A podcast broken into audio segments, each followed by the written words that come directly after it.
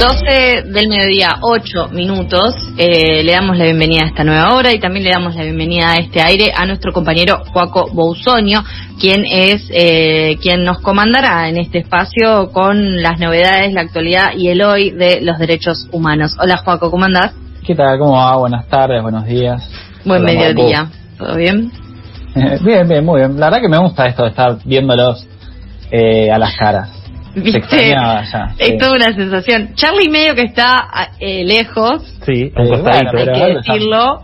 Está lejos con barbijo y medio en una esquina como que se portó mal y se quedó en la esquina de la mesa, pero en realidad está eh, haciendo todo por este este estudio móvil que, estamos viviendo ahora en FM La Tribu. Che, Juaco, eh, tenemos consigna esta semana, lunes. Eh, no te hemos hecho participar mucho, así que es tu momento de que nos cuentes qué es lo que te enorgullece como arreglos atados con alambre o ingeniería en casa. ¿Tenés algo así? Me encanta. O sea, yo creo que si hay algo que hago bien en la vida, que son pocas cosas, es resolver rápido un problema puntual. Bueno. Eh, aplica a varias cosas Alma de productor, ¿qué es eso? Claro, ¿Eh? nací para eso. Eh, pero bueno, en este momento, por ejemplo, estoy conectado a un router eh, a través de tres cables, extensiones, por miedo a que el wifi falle. es una extensión que recorre varios metros eh, atada con alambre, realmente. Bien. Eh, pero bueno, para solventar un problema puntual que es una posible falta de comunicación. Se te escucha bárbaro, así que lo estás relogrando. Y se te ve bien también, ¿eh? Felicitaciones. Bien, bien resuelto. Bueno, vamos a lo que nos trae a este espacio de el hoy de los derechos humanos. Eh, ¿Qué es lo que nos preparaste en esta columna? Sí, bueno, este viernes, eh, 30 de abril, se cumplen 44 años de la primera vuelta eh, a la pirámide de Mayo por parte de las madres, eh, que bueno, comenzaron como 14 mujeres que exigían la aparición de sus hijos e hijas eh, y se convirtieron claramente en un emblema de lucha internacional. fueron creciendo en número, pero bueno, durante las primeras semanas caminaban de a dos, hablando con mucho cuidado con la compañera de al lado para saber quién era su hijo o hija desaparecida eh, y bueno, en conmemoración quería hacer una especie de repaso y actualización sobre los juicios eh, de delitos de lesa humanidad, que bueno, aún hoy hay muchos que siguen en curso. Bien, bien. Todas las semanas. Perdón, la importancia de, esta ronda de madres y justamente que, que, eran mujeres eh, ocupando ese rol también como, como una medida de cuidado hacia ellas, hacia sus familias, en ese contexto tan atroz realmente es algo que también se destaca mucho cada vez que se piensa en la primera ronda. Sí, sí, sí, y probablemente empiecen a circular esta semana los videos que circulan siempre de las madres enfrentándose a la policía, gritándoles en la cara con eh, realmente mucha convicción. Eh, y nada, un, momento realmente muy, eh, muy especial, o sea, realmente muy escalofriante. Sí, sí, también de admiración por la valentía que tenían de, decir eh, eh, las cosas con crudeza, ¿no? De exigir, eh, bueno, ¿dónde están mis hijos? ustedes tienen que saber dónde está, estamos seguras, tenemos esta información, esta otra. Digo, eso realmente también es un ejemplo. Sí, absolutamente. Y hay muchas fotos y videos así muy esclarecedores, viste, que te muestran, más allá de lo que se dice, que, que está muy bueno, verlo así en primera persona es, eh, tremendo y la verdad que muy, sí, gratificante y admirable realmente. Eh, pero bueno, eso, y, hoy, todas las semanas, eh, hay juicios por delitos de lesa humanidad. El miércoles de la semana pasada hubo una nueva audiencia virtual en la causa de la, de la mega causa Campo de Mayo. El Tribunal Oral Federal número uno de San Martín finalmente autorizó la transmisión en vivo de este juicio, por lo que eh, si a alguien le interesa, puede seguirse por el canal de YouTube de La Retaguardia, entran a La Retaguardia en YouTube eh, y ahí encuentran los horarios y los videos en vivo eh, de las causas. y bueno, ¿qué es la causa megacausa? O sea, ¿por qué megacausa Campo de Mayo? Bueno, se juzgan los crímenes de lesa humanidad cometidos contra más de 323 personas alojadas entre los años 1976 y 1978 Actualmente hay 22 imputados, de los cuales 12 no tienen condena previa y 9 ya han sido sentenciados por otros delitos. Específicamente, eh, Abuelas de Plaza de Mayo, que es con quienes yo estuve más eh, en contacto, querella contra ocho miembros del ejército, la Policía Federal y la Gendarmería Nacional por crímenes cometidos en perjuicio de, 26, de 46 víctimas, entre ellas 14 embarazadas, 9 padres de niños y niñas apropiados y otros 23 casos eh, vinculados. De los niños nacidos eh, durante el cautiverio, eh, ya sea con, sus madres o secuestrados junto a sus padres o madres, objetos de esta media causa, ya se restituyeron 5 casos, pero aún se busca restituir a 10 más que, bueno, hoy son adultos. ¿Por qué se le llama mega causa? Porque agrupa 175 casos, como los de Mercedes-Benz, el Colegio Militar, Área 400 y los ferroviarios, entre otros. Claro, se juntan muchas causas eh, que, terminarían imputando a las mismas eh, personas o... Se unifican. claro, se unifican. Claro, sí. Pensemos que eh, Campo de Mayo es un área militar enorme, no sé si pasaron alguna vez, son 5.000 hectáreas, acá a 30 kilómetros de la ciudad de Buenos Aires, cerca de las ciudades de San Miguel, Villa de Mayo y Don Torcuato. Eh, que bueno, fue ahí mismo eh, donde Aldo Rico en 1987-1988 eh, lideró estas dos sublevaciones carapintadas, luego el del retorno a la democracia, fue en este mismo lugar. y bueno, en Campo de Mayo funcionaron cuatro centros clandestinos de detención, tortura y exterminio, que son el Campito, la Casa, la prisión militar de encausados y el hospital militar que fue utilizado para la apropiación de menores y como un sistema de partos clandestinos. Por eso también es mega causa, porque tiene un montón de centros clandestinos dentro de esas 5.000 hectáreas. Y ahora quería contarles un poco eh, más en profundidad acerca de El Campito, que es uno de estos eh, centros clandestinos, que así con este nombre tan tierno que tiene, Campito, fue el principal eh, campo de concentración utilizado por el ejército. no solo eso, sino que fue el principal centro militar de operaciones para llevar adelante los golpes de Estado militares que se realizaron a lo largo de todo el siglo XX. Eh, por ahí pasaron, a lo largo de, la dictadura, de la última dictadura cívico-militar, 5.000 detenidos, de los cuales solo 43 sobrevivieron. Son números realmente... Sí, mal. desoladores también. Y de estos, todavía algún, al día de hoy se están juzgando para saber qué es lo que lo que sucedió efectivamente con esas 5.000 personas que estaban en una de las partes de todo lo que compone Campo de Mayo. Sí, sí, sí, sí. Eh, por eso son causas eh, que llevan mucho tiempo, porque hay muchísimas pruebas. Por suerte hay gente que todavía sigue eh, declarando, sobrevivientes. Y algo muy interesante que se está realizando es la reconstrucción virtual en 3D que está llevando a cabo un equipo de investigadores y estudiantes junto con la productora audiovisual huella digital. Está buenísimo, o sea, gracias a sobrevivientes, algunos planos y algunos mapas de la época, eh, están reconstruyendo las características eh, de lo que fue la represión de la zona norte de Gran Buenos Aires para contribuir de manera viva a eh, la memoria de las violaciones de derechos humanos. Esto no solo sirve para poner a disposición de la justicia, sino que también se puede entrar a visitar y ver cómo era antes, porque hoy están destruidos. Eh, sobre todo el campito. Pero también se realizó este mismo proceso en La Cacha, que es eh, uno de los principales centros clandestinos del circuito Camps en la ciudad de La Plata, y también en el Casino de Oficiales de la Armada. Eh, para esta reconstrucción virtual, lo que hicieron fue entrevistar puntualmente a ocho sobrevivientes en La Cacha, estoy diciendo, que lo que hicieron fue guiar a través de su voz el recorrido y detallando en cada espacio qué acciones se llevaban y qué sucedía en cada recoveco del centro clandestino.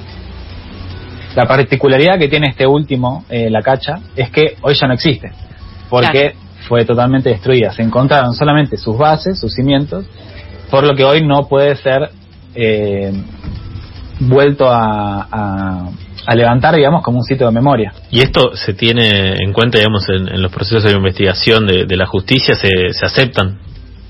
Sí, sí, sí, están hechos para eso. O sea, no solo para realizar una visita digital o virtual a quienes interesen, sino para eh, ayudar en la reconstrucción de la, de la causa, porque pensá que son testimonios eh, de sobrevivientes, mapas y planos que realmente sirven un montón para ver eh, cómo estaba distribuyendo los espacios y qué uso se le daba a cada, eh, sección de, por ejemplo, de, este, de la cacha. Claro, más en, eh, bueno, en, este lugar que, que, ya no existe más. Y también teniendo en cuenta esto que mencionabas antes, digo que son, son investigaciones con demasiadas pruebas, digo, más allá de, la cantidad de testigos, que ya de por sí es mucha, también, eh, digamos, aparecen eh, papeles de, de, todo tipo y son, tienen muchos cuerpos esas investigaciones con un montón de fojas. Digo, son pilas y pilas de, de, investigación, de años además. Y siguen, siguen encontrándose porque hace poco se desclasificaron eh, también cerca de 5.000 archivos eh, que Estados Unidos mandó eh, durante la última dictadura, que dan cuenta de cómo eran muchas de las relaciones entre nuestros países y Estados Unidos en el marco del Plan Cóndor. Y a su vez eso también convive con que el paso del tiempo, o sea, con que el tiempo pasa y se generan estas situaciones en las que eh, los, las abuelas, digamos, las madres, las abuelas ya llegan a cierta edad, quizás eh, es más difícil para ellas también llevar adelante la lucha, poner tanto el cuerpo, es más, también eh, nosotros admiramos mucho la figura de algunas madres, de, todas las madres, pero tenemos algunas madres como referentes, como es el caso eh, de Nora Cortiña, digamos, etcétera. Eh, al mismo tiempo también el tiempo pasa para estos espacios en donde sucedieron los hechos, que muchas veces no se conservan o muchas veces, eh, no sé, son, sí, son mal conservados, no se tienen en cuenta que esos esas pruebas pueden decir mucho más también y a su vez eh, sucede esto de que se incorporan eh, se incorpora mucha información que se hace como físicamente imposible también de seguir eh, y, de, y de cuidar y de analizar y de, sacar conclusiones también en ese sentido. Sí, el tiempo pasa para todos, tanto para los sobrevivientes como para los represores que de repente tienen mucha mayor edad, son más difíciles de reconocer y tienen procesos de prisión más tranquilos que los que nos hubiera gustado que tengan. Claro. Eh, pero bueno, esa es a causa de, O sea, por suerte tenemos este proceso igual, porque en muchos de los países de Latinoamérica esto ni siquiera se dio. Claro, exacto. Sí, y, es fundamental también para, para, digamos, para una construcción de la memoria y para futuro, ¿no? Para tener en cuenta eh, como antecedente para el futuro.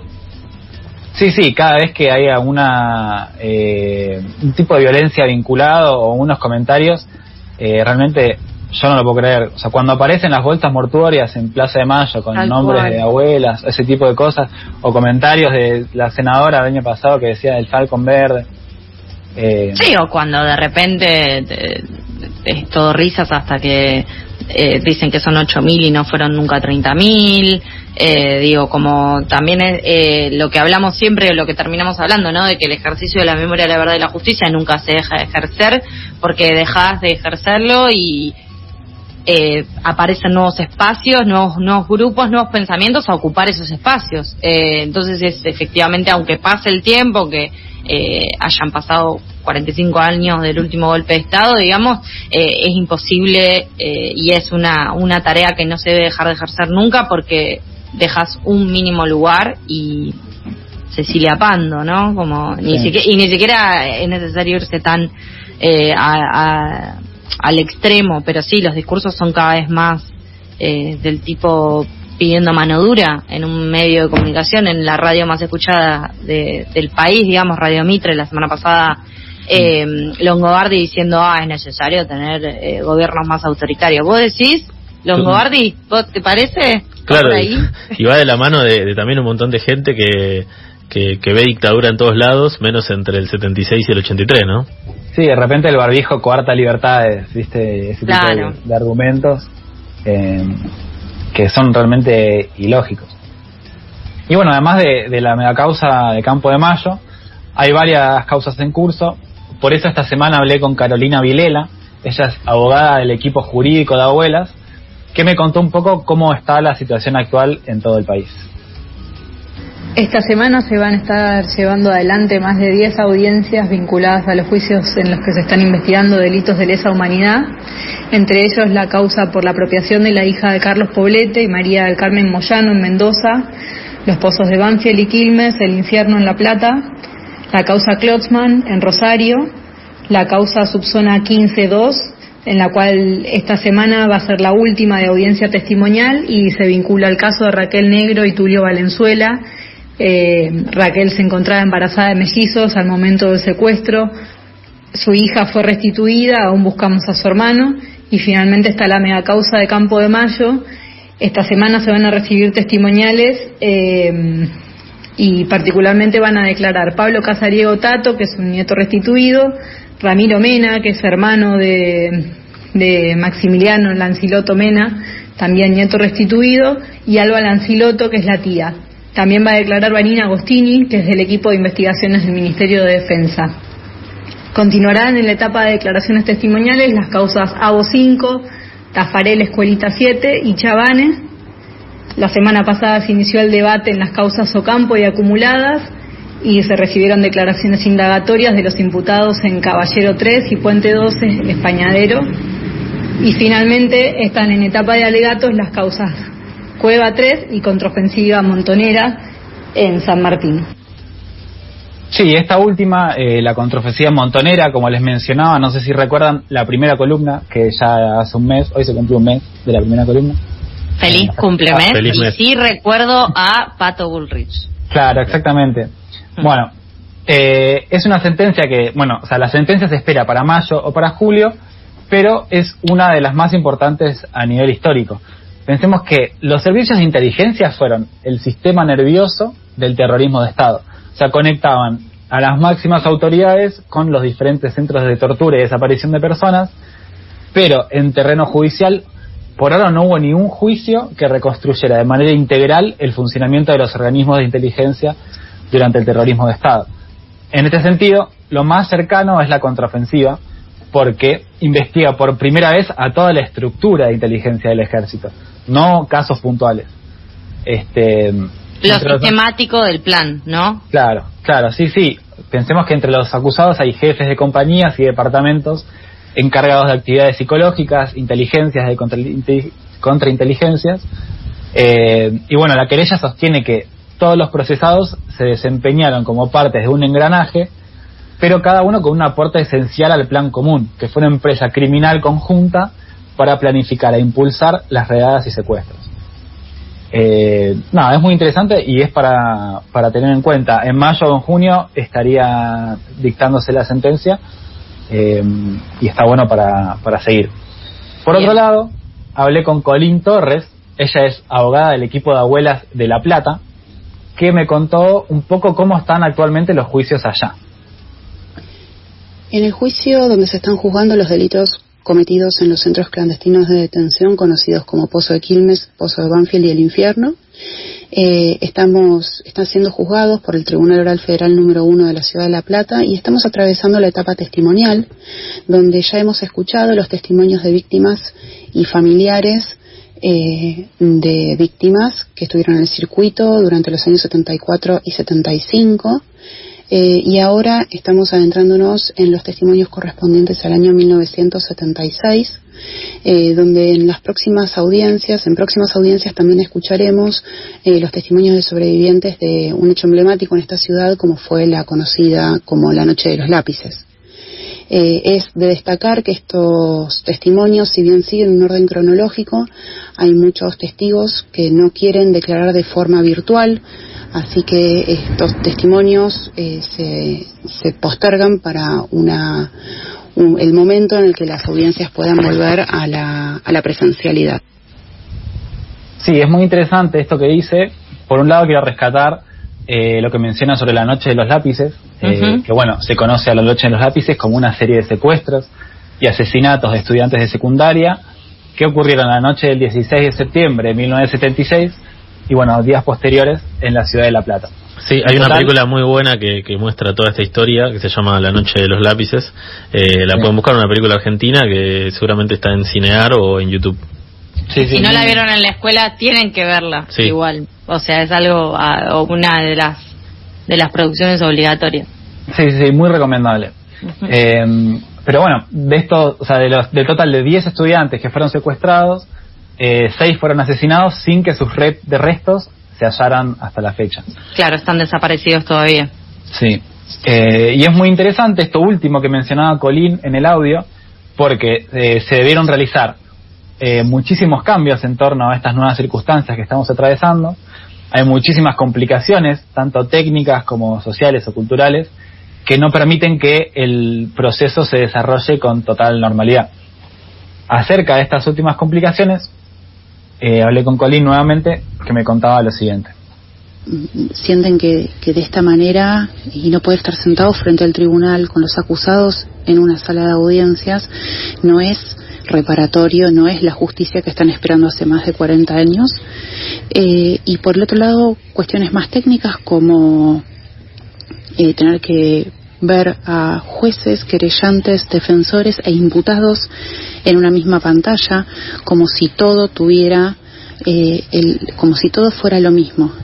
Entonces eh, nos hemos encontrado frente a, esta situación y tener que eh, elaborar mecanismos para que los testigos puedan reconocer de una manera más fácil quién les habla y quién está en, ese, en esa pantalla.